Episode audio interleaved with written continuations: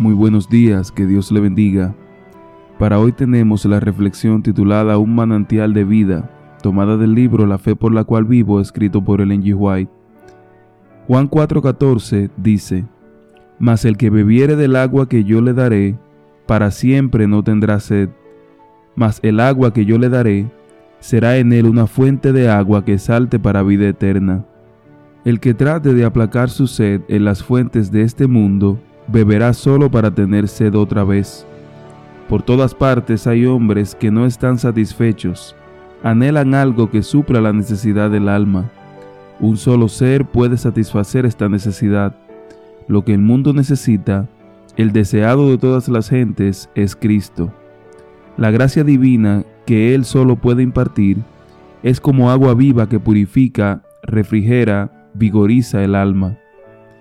El que prueba el amor de Cristo lo deseará en mayor medida de continuo, pero no buscará otra cosa. Las riquezas, los honores y los placeres del mundo no le atraen más. El constante clamor de su corazón es más de ti.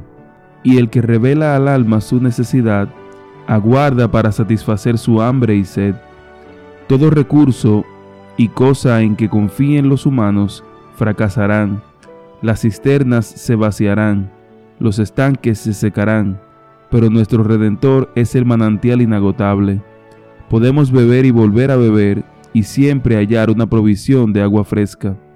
Aquel en quien Cristo mora tiene en sí la fuente de bendición, una fuente de agua que salta para vida eterna. De este manantial puede sacar fuerza y gracias suficientes para todas sus necesidades. El que bebe del agua viva viene a ser una fuente de vida. El que recibe viene a ser un dador. La gracia de Cristo en el alma es como un manantial en el desierto, cuyas aguas surgen para refrescar a todos y hace a los que están por perecer ávidos de beber el agua de la vida. Que el Señor le bendiga y que Él sea el agua, la provisión para nuestra necesidad mayor que es la salvación.